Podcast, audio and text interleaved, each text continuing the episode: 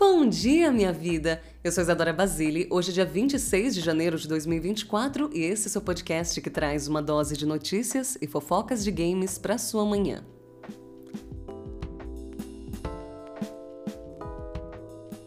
Bom dia, minha vida! Eu já quero avisar que hoje a estrutura da fofoca é a seguinte: a gente vai começar meio fofoca triste, a gente vai começar meio bravo, meio puto. E aí depois a gente fica um pouquinho mais decepcionado e aí depois a gente vai ter uma fofoca feliz. Tá bom? Essa é a estrutura, a gente começa triste para depois ficar bem no final e terminar o dia bem. Basicamente, a Microsoft cortou 1.900 funcionários da divisão de games, o que equivale a 8% da divisão de games da empresa, que vão desde Xbox, Bethesda e Activision Blizzard. Além disso, um jogo de sobrevivência da Blizzard foi cancelado por conta desse corte. O novo jogo indie da Quantic Dream tem data para chegar. Horizon Forbidden West Complete Edition chega no PC em março e a gente tem fofocas do Switch 2. Aí é isso, gente. A gente tem fofocas boas pro final, mas a gente começa naquela tensão.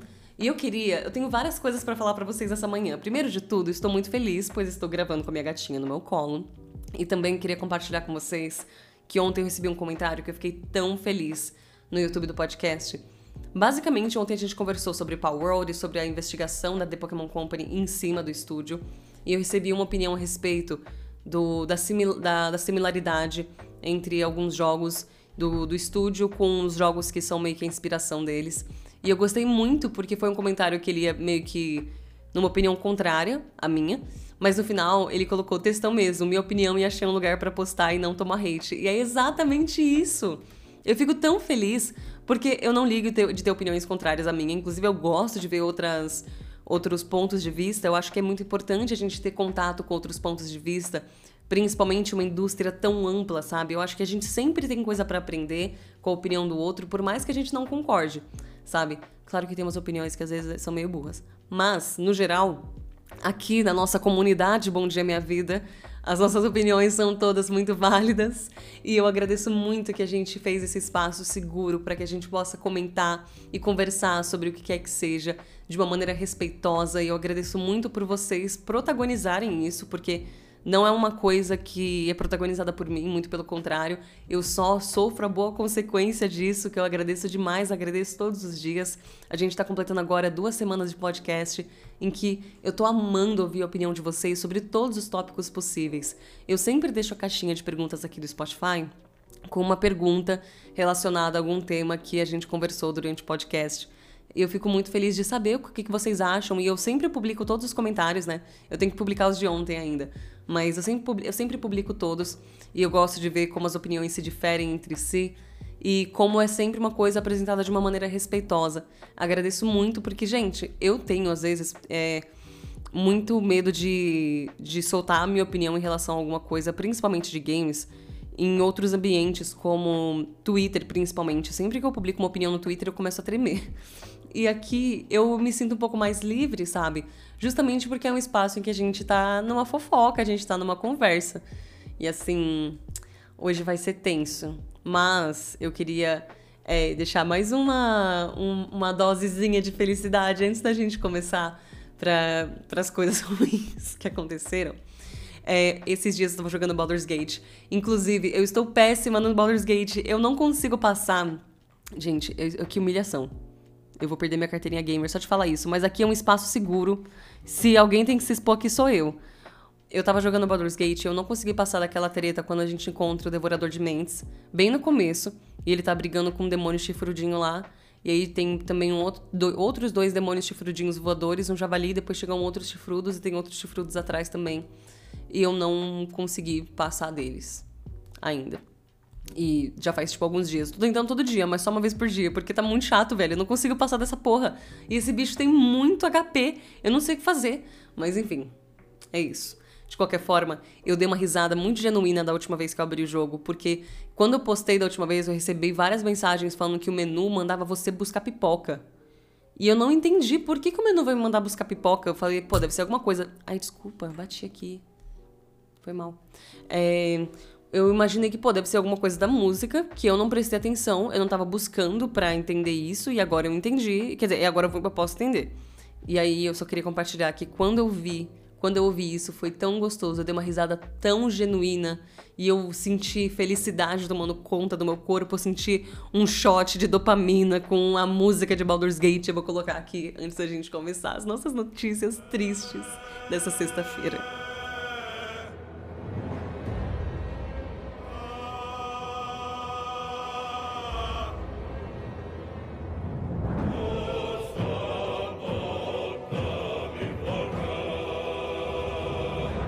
Eu sempre fui da ideia, nesse. Sempre, né? Nessas últimas duas semanas, eu fui da ideia de que a gente sempre vai noticiar os layoffs. Isso não vai parar, até porque os layoffs não vão parar e a gente não vai deixar de noticiar para que isso não seja uma coisa que perca importância tanto com o público quanto como mídia no geral, sabe? É uma coisa que tem que ter esse holofote, a gente tem que trazer isso aqui. E agora a Microsoft fez um layoff muito tenso um layoff de 1.900 funcionários, que representam 8% da divisão de games da empresa. Esse corte é direcionado para Xbox, Bethesda e Activision Blizzard. O Phil Spencer, chefe da divisão de Xbox, enviou um comunicado ao IGN onde ele informa que a empresa vai dar apoio total àqueles afetados durante a transição, incluindo benefício. Olha só que incrível, gente! Não, peraí, ó incluindo benefícios de indenização informados pelas leis trabalhistas locais. Eles são muito fofinhos eles são diferenciados, né? Uma, uma outra vibe, é diferente. Segundo Spencer, a liderança da Microsoft e Activision Blizzard se reuniram e, abro aspas, definiram prioridades, identificaram áreas de sobreposição e garantiram que todos estivéssemos alinhados com as melhores oportunidades de crescimento, fecho aspas, e isso ocasionou no corte de 1.900 pessoas.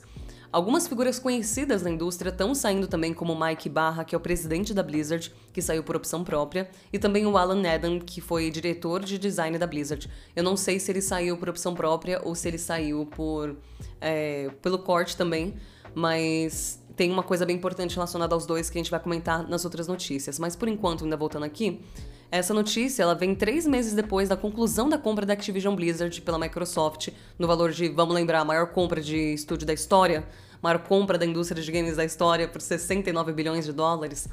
E também essa notícia vem é, um ano depois de um corte geral na Microsoft que tirou cerca de 10 mil empregos. Vou abrir aqui mais umas aspas do Phil Spencer, abro aspas. Olhando para o futuro, continuaremos a investir em áreas que vão expandir o nosso negócio e apoiar a nossa estratégia de levar mais jogos a mais jogadores em todo o mundo. Embora este seja um momento difícil para a nossa equipe, estou mais confiante do que nunca na sua capacidade de criar e nutrir jogos, as histórias e os mundos que unem os jogadores. Fecho aspas. Isso que ele falou aqui, ó, Continuaremos a investir em áreas que irão expandir o nosso negócio e apoiar a nossa estratégia de levar mais jogos a mais jogadores em todo o mundo. Ele só falou isso para que quando a Microsoft aparecer comprando algum estúdio ou fazendo tipo alguma compra meio meio grandinha aí nos próximos meses, porque até que faz um tempo que a Microsoft não anuncia a compra de um estúdio novo. Eles devem estar planejando de fazer isso, e aí a gente não vai poder, teoricamente, né? Porque eu vou reclamar sim. Mas é, eles estão falando isso mais pra gente não poder encher o saco por esse fato deles que eles vão continuar investindo nesse tipo de coisa. Eu acho isso absurdo por um ponto muito importante. As pessoas que, que foram afetadas por isso, elas ficaram tão desesperadas porque elas não sabiam quais eram as pessoas que iam ser afetadas com isso. Tinha gente mandando mensagem pro Jason Schreier, gente da Blizzard mandando mensagem pro Jason Schreier, um jornalista da indústria muito conhecido que trabalha na Bloomberg hoje em dia, ele também foi editor-chefe do Kotaku, perguntando se elas seriam afetadas, sabe? Teve, isso, isso tá virando moda. Assim, só anunciar um layoff, tipo, ó, 1.900 pessoas vão sair e você não sabe se você vai sair ou não. E isso muitas vezes tem sido anunciado é, nas redes sociais antes de ser anunciado para a equipe em si. Até porque, por exemplo, esse o cancelamento de um jogo que é uma consequência desse layoff, né? Foi é, uma coisa que foi falada para as pessoas na última quinta-feira. Eu acho que não na quinta-feira agora, mas na quinta-feira anterior. Então, assim, é, é uma coisa meio bizarra. Tem gente que não, não tem essa comunicação direta. Acho que demissão silenciosa tá sendo um bagulho que tá entrando na moda, né? Porque a Riot recentemente também teve um corte de cerca de 540 funcionários, se não me engano. E teve uma galera, para não dizer muita gente, que soube que estava sendo demitida pelo Twitter. Isso é um absurdo. Isso é uma falta de profissionalismo e de organização absurda, absurda. E assim, eu sinto uma necessidade absurda também de separar um momento que eu acho que, desculpa, eu acho que não cabe no podcast, porque senão eu vou passar muito tempo falando disso. Eu acho que eu preciso, não sei, fazer um vídeo no YouTube. Eu abri um canal no YouTube só para falar disso, porque a gente precisa começar a entender como as coisas internas da indústria afetam o mercado para o consumidor. Porque eu, eu, eu descobri recentemente, ontem estava eu rolando twitters, e aí eu descobri a existência de uma classe chamada defensores de demissão. E me desculpa, gente, eu participo da classe dos trabalhadores. Então, é eles que eu vou defender, são eles que eu vou defender, desculpa. Então, pelo amor de Deus, a gente tem que entender também o quanto que isso afeta as pessoas que vão jogar os jogos dessas empresas, porque isso afeta na qualidade, isso afeta no ambiente de trabalho, afeta em tudo, e as pessoas genuinamente acham que não.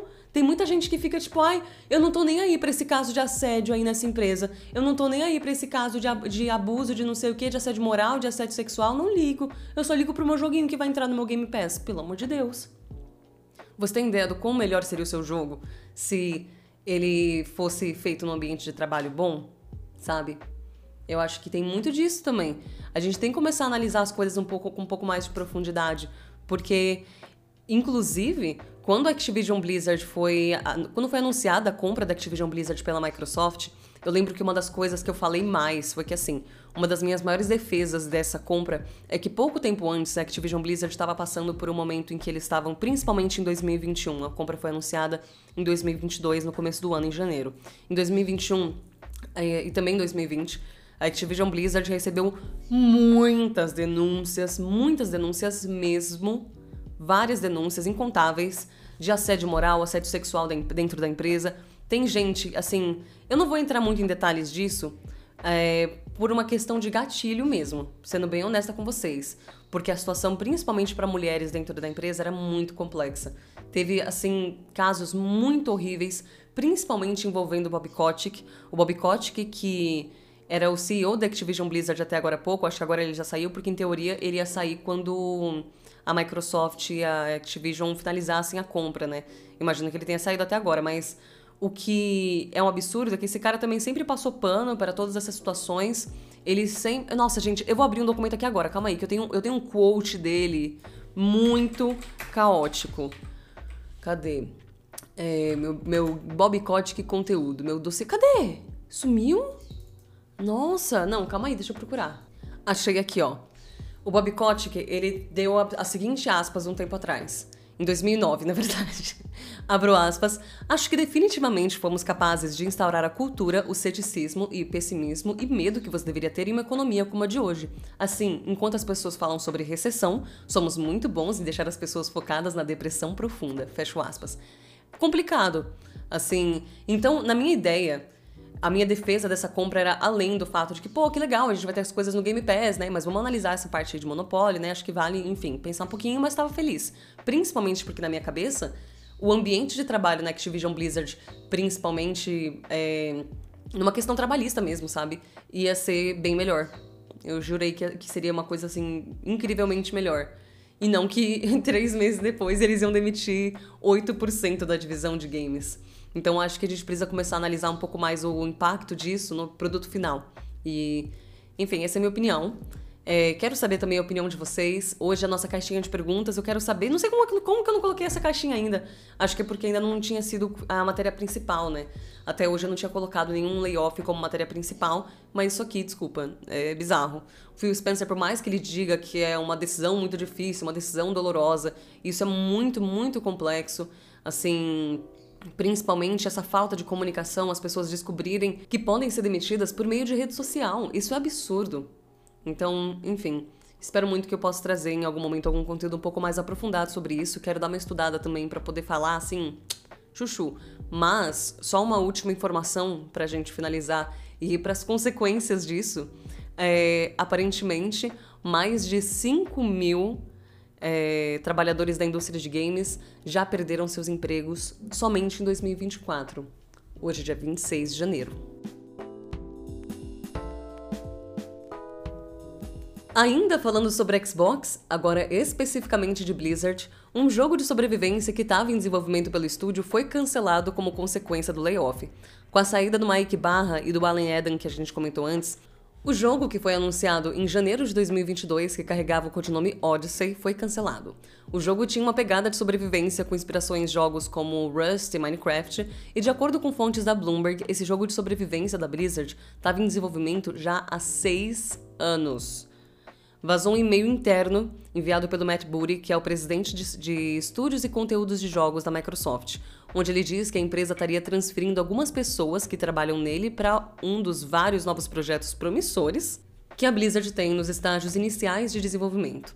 A Bloomberg também diz que o jogo foi cancelado por uma questão de problemas técnicos, e isso que para mim é uma coisa muito bizarra, porque isso aqui para mim é uma é um elefante na sala de que eles têm uma organização assim muito muito complexa que às vezes parece que é, é gerida por uma chefia ali dentro que não entende do que está falando e certas coisas como essa acabam acontecendo.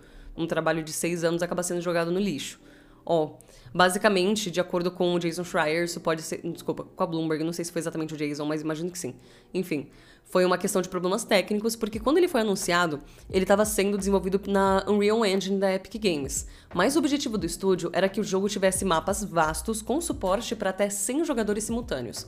E os executivos da Blizzard, sempre os executivos, achavam que a Unreal Engine não conseguiria entregar isso, então a ferramenta certa para ser utilizada seria a Synapse, que é um software interno originalmente desenvolvido para jogos mobile, porém que o estúdio queria muito ver a integração entre esse projeto, o Odyssey, e essa ferramenta.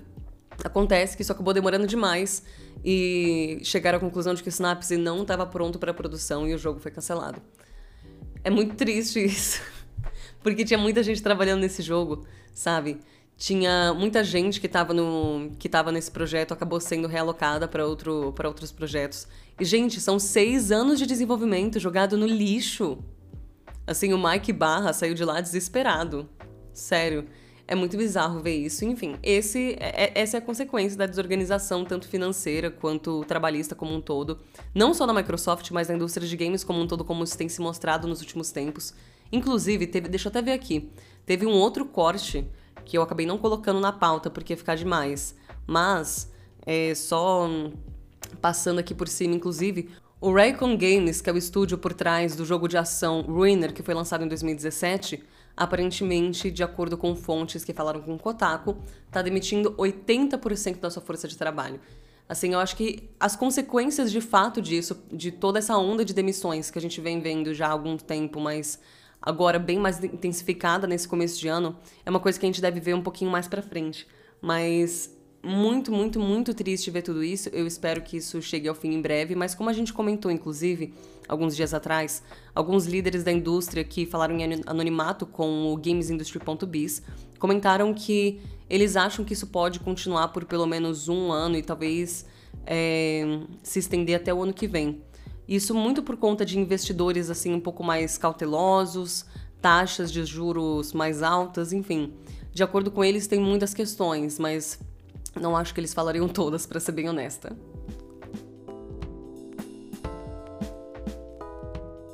Agora a gente tem coisas positivas, voltamos pro mundinho positivo, pro mundinho do, dos joguinhos felizes, etc. Bora falar sobre Lisfanga, ou Lisfanga, não sei como é que pronuncia o nome desse jogo, que é um novo jogo indie da Quantic Dream, no estilo de Hades, e ele tem data para chegar e tá próximo. Ele chega no dia 13 de fevereiro para PC, via Steam e Epic Games Store. Deixa eu só beber uma aguinha aqui rapidinho. Obrigada. Ele está sendo desenvolvido pela desenvolvedora francesa Sandor Studio e é um hack and slash com elementos de estratégia onde você segue o Wine, que é um protetor do reino que teve seus poderes concedidos a ele pela deusa do tempo. E isso é inserido na gameplay de um jeito muito legal. Você tem várias habilidades relacionadas ao tempo, como você pode voltar no tempo, criar versões duplicadas do protagonista e até fazer um mini exército dele que vai atacar todos em todo lugar ao mesmo tempo.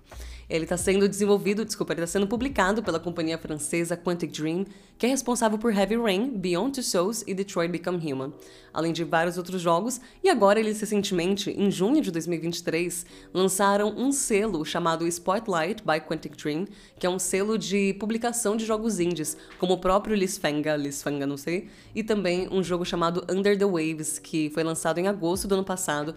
Eu vou ser sincera que eu só fiquei sabendo desse segundo agora, depois eu vou dar uma pesquisada em relação a ele. Eu achei muito legal tudo que esse jogo oferece em termos de gameplay, mas eu fiquei triste que ele não chega para os consoles, porque parece ser uma coisa muito divertida de jogar em console. Mas eu só queria falar também que eu adorei essa coisa do, do selo da, da Quantic Dream e como isso tá virando uma, querendo ou não, acho que pode se tornar uma tendência entre desenvolvedoras, que elas podem publicar esses jogos indies, que nem a gente tem, por exemplo, com a EA, que tem o EA Originals.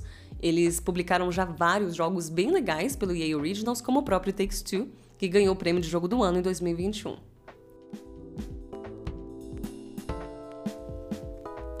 Horizon Forbidden West Complete Edition chega no PC em março desse ano e essa versão chegou no PS5 no fim do ano passado. Ela inclui o jogo base, a expansão Burning Shores e também uma lista enorme de looks novos. Também tem poses, pinturas faciais e também algumas armas bem específicas como o arco e a roupa Black Tide e mais algumas coisas. A versão de PC foi feita pela Nixis Software, que a gente comentou sobre ela recentemente em parceria com a Guerrilla Games, e a versão tem suporte a telas ultra-wide de até 48 por 9, controles e configurações gráficas personalizáveis, tecnologias de aprimoramento de desempenho e muito mais.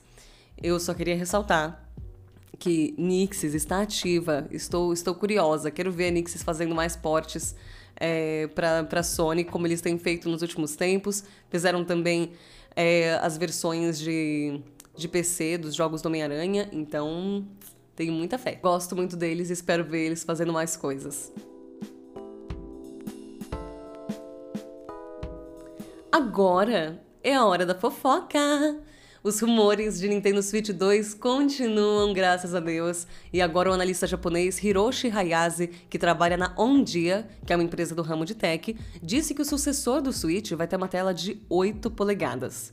De acordo com WCC Tech, que é, desculpa, WCCT Tech, que é um, um veículo que fala de tech. A base dele é a pesquisa de empresas envolvidas na cadeia de produção por telas de pequeno e médio porte. Se isso for confirmado, vai ser a maior tela de um portátil da Nintendo já feita. Eu não sei se tem necessidade de 8 polegadas. O que, que vocês acham? Para níveis de referência, o OLED tem 7. Já é um pouquinho maior do que o, o do Switch, né? Porque, assim, 7 polegadas é o tamanho ali de todo o display do Switch, tipo da, do, da V1, sabe? Porque no OLED o que acontece mais é que ele expande a tela em si, ali no negócio. Eu não sei explicar. A tela tá, a tela tá maior, mas o tamanho do console em si é o mesmo, tanto que você consegue carregar o seu Switch em outros em outro, outros docks. De qualquer forma, estou animadíssima por esse anúncio que eu espero que chegue muito, muito, muito em breve.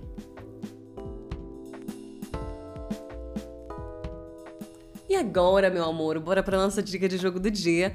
E hoje eu trago para vocês Ghostwire Tokyo, que é desenvolvido pela Tango Gameworks, que é o estúdio do Shinji Mikami, que a gente comentou ontem, criador de Resident Evil. E também em Ghostwire Tokyo você vive em uma versão alternativa de Tóquio, agora com um ar super sobrenatural, depois que um profeta maluco fez com que todo mundo desaparecesse do nada.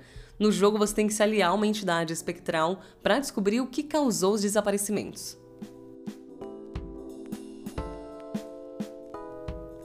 Muito obrigada por ouvir mais um episódio do Bom Dia Minha Vida. De segunda a sexta, às 10h30 da manhã, fofocando sobre tudo que rola de mais importante na indústria de games. Se você gostou do meu conteúdo aqui, tem muito mais sobre games em Isadora Basile em todas as redes sociais. Eu espero que seu dia seja incrível, perfeito, maravilhoso que nem você. Um beijo e até amanhã!